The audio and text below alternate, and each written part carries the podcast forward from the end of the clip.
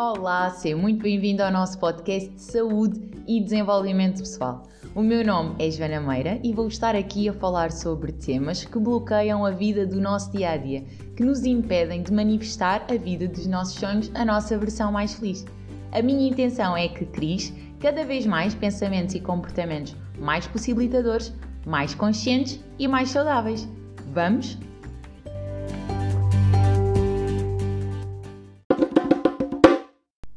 Depois de termos terminado a saga das 21 crenças limitadoras, decidi começar o podcast de hoje por falar de dependência.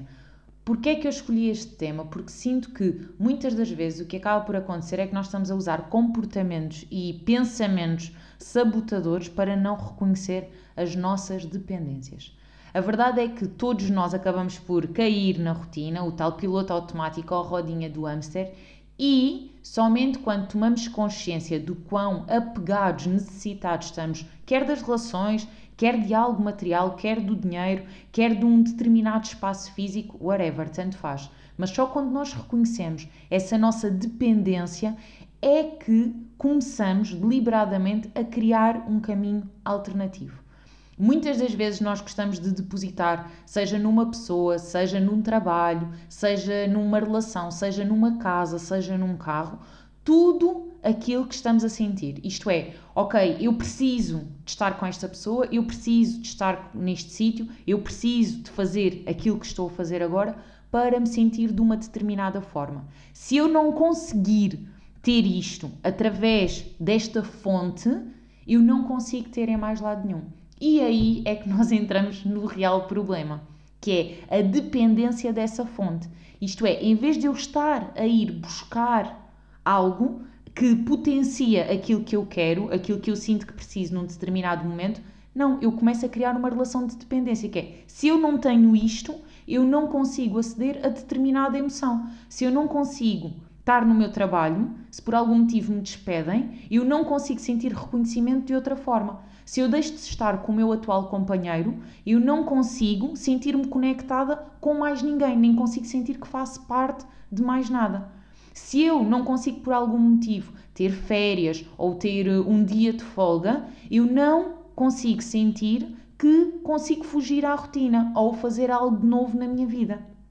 Então, aí é que nós começamos a ver o quão dependentes estamos das fontes.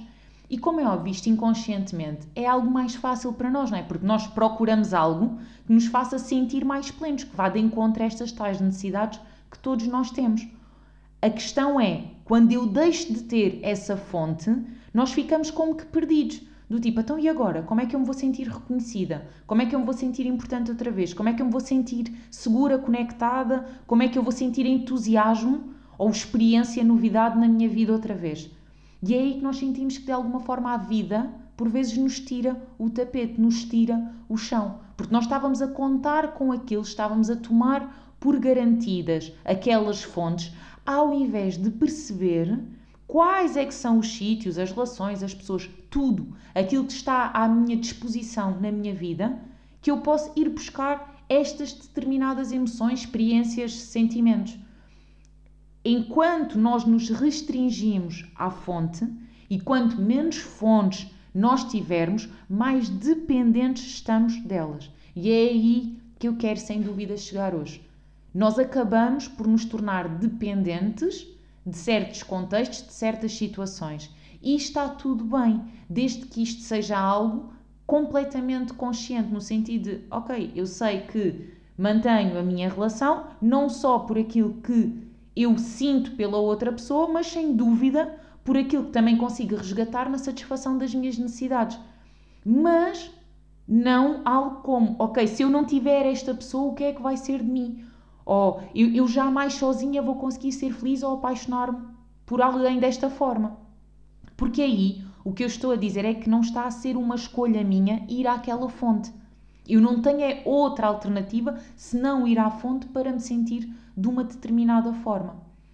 O que me interessa é, sem dúvida, que vocês comecem a criar um maior poder e controle sobre as vossas escolhas, as vossas decisões, sobre aquilo que querem ter ou não ter na vossa vida, ao invés de estarmos a sentir que vivemos como que à mercê daquilo que acontece. Se eu estou com esta pessoa, consigo me sentir bem, se eu estou naquele contexto, sinto-me mal, em vez de ser eu a resgatar o poder sobre mim, sobre as minhas emoções, para criar a felicidade a cada momento.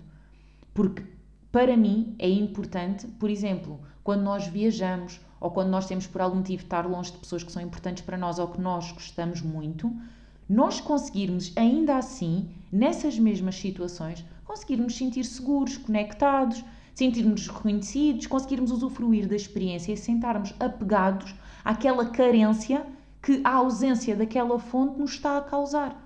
Porque é isso que nos impede, essa conexão de tal forma dependente e baseada em carência e em escassez, que me faz não conseguir estar no momento presente a achar que falta algo. Ao invés de eu estar no momento presente a perceber, ok, de que forma é que aqui, neste espaço novo, neste hotel, eh, nesta casa ou com estas pessoas novas, eu consigo criar conexão eu consigo criar segurança, eu consigo criar experiência ou novidade, eu consigo sentir-me importante. Deixarmos de estar dependentes do exterior e começarmos a ser, como é óbvio, influenciados, porque é algo que vai sempre acontecer. Nós só co-criamos a nossa história, certo?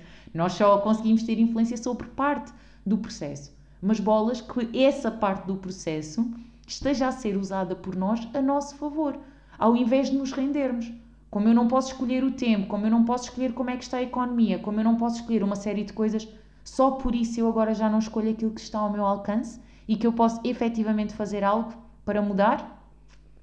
Então, o meu desafio para hoje é observa, escuta o teu corpo, ouve os teus pensamentos e apercebe-te de, das dependências que tu tens na tua vida e de que emoções é que tu vais atrás ao estar a manter essas relações, esses contextos, essas ações. E tenta perceber, ok, e agora de que forma é que eu posso resgatar essas mesmas emoções, essas mesmas experiências noutras fontes? O que é que eu poderia fazer? Onde é que eu poderia ir? Com quem é que eu poderia estar? Para também sentir isso. O que é que eu precisaria de fazer?